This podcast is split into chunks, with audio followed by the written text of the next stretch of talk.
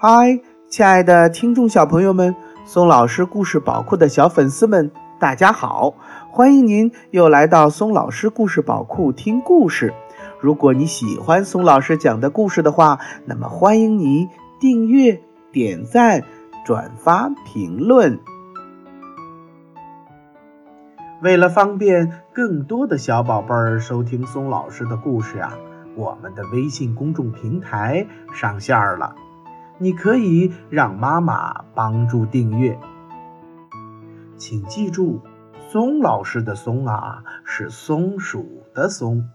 松老师愿做一颗小松子儿，每天给可爱的小松鼠们讲故事。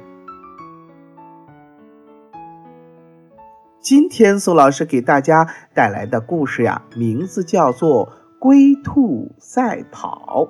这个故事呀，最早出自《伊索寓言》，可是它在全世界的流传度啊，非常非常的广，有很多很多的版本。宋老师今天带来的这个版本呢，是由丹麦的简·莫根森文图，卢秀丽翻译，是由二十一世纪出版社出版的。好了，宝贝们，那么接下来我们就开始听故事喽，《龟兔赛跑》。大家都知道，兔子是有名的飞毛腿，而乌龟呢，短胳膊短腿儿，走起路来慢吞吞的，更不用说跑步了。为这个，兔子整天的嘲笑乌龟。如果你认为自己很了不起的话，那么，那么我们就来个长跑比赛吧。看看究竟谁能赢？乌龟慢条斯理地说：“他很不服气，可是他连说话都是慢吞吞的。”就这样，一场森林长跑比赛即将开始。狐狸先生不仅担任裁判员，同时他还负责规划比赛路线。第二天早上，一切准备就绪，森林里的动物们欢呼呐喊着，有的为兔子呐喊，有的为乌龟加油。砰！发令枪响，比赛开始了。一听到枪响，乌龟立刻跑了起来，兔子却不慌不忙。又拿乌龟开起了玩笑。哎呀，我可跑不了你那么快，求求你等等我吧，我追不上你呀！他一边模仿乌龟跑步的样子，一边哈哈大笑。兔子在观众面前把乌龟捉弄了好一会儿，突然，它飞一般的跑了出去，转眼间。就超过了乌龟。老爷爷，麻烦你让一让。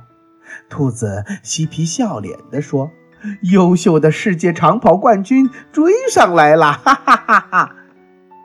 不一会儿的时间，兔子就把乌龟远远地抛在了身后，只留下一路飞扬的尘土。很快，兔子就来到了一片森林空地，那里。有一个冷饮亭。哎，听说今天有一场长跑比赛，是吗？冷饮亭里的鹅问兔子：“没错。”兔子回答：“那么谁会赢呢？”鹅接着问：“哼，你知道你在和谁说话吗？”兔子傲慢地说。优秀的世界长跑冠军就是我，就是我。喝了几罐饮料后，兔子接着向前跑。没过多久，便看到前方有一棵苍翠茂盛的大树。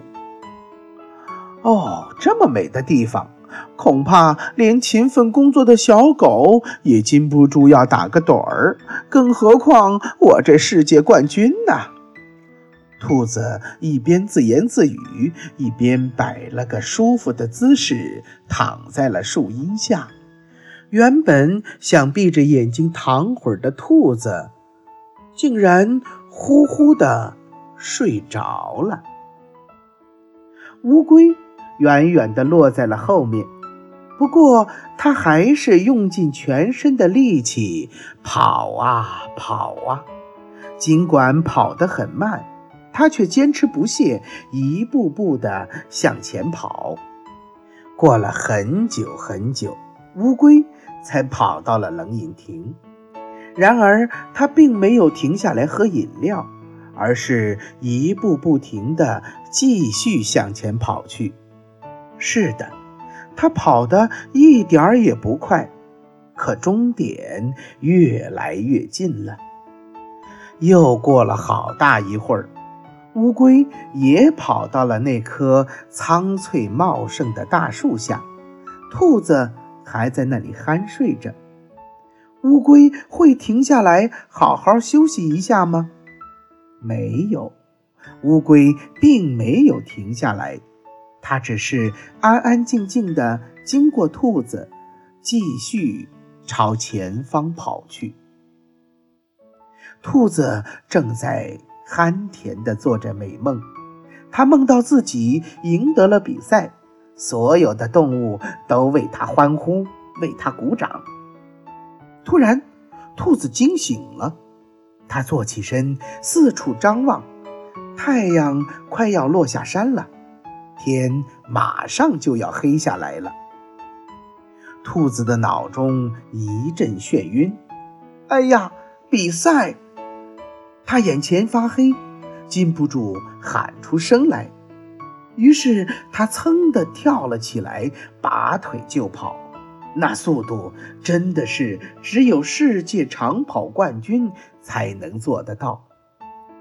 而此时，遥远的前方有一个小小的黑点儿，那是乌龟的背影。就在一刹那，乌龟冲过了终点线。乌龟赢得了比赛，成为名副其实的冠军，而兔子呢，只能屈居亚军了。乌龟站在高高的领奖台上，森林里所有的动物都在为它欢呼，为它喝彩，只有兔子耷拉着脑袋，灰溜溜的离开了。他始终无法理解，乌龟是怎么赢得这场比赛的呢？亲爱的听众小朋友们，你们能帮兔子回答这个问题吗？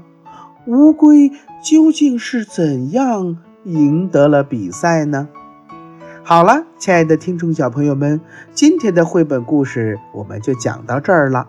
你啊，要和爸爸妈妈讨论讨论。到底乌龟是怎么赢得比赛的？如果你喜欢这个故事的话，欢迎你点赞、给我留言、转发这个故事。又到了我们说再见的时候了，让我们明天不见不散，拜拜。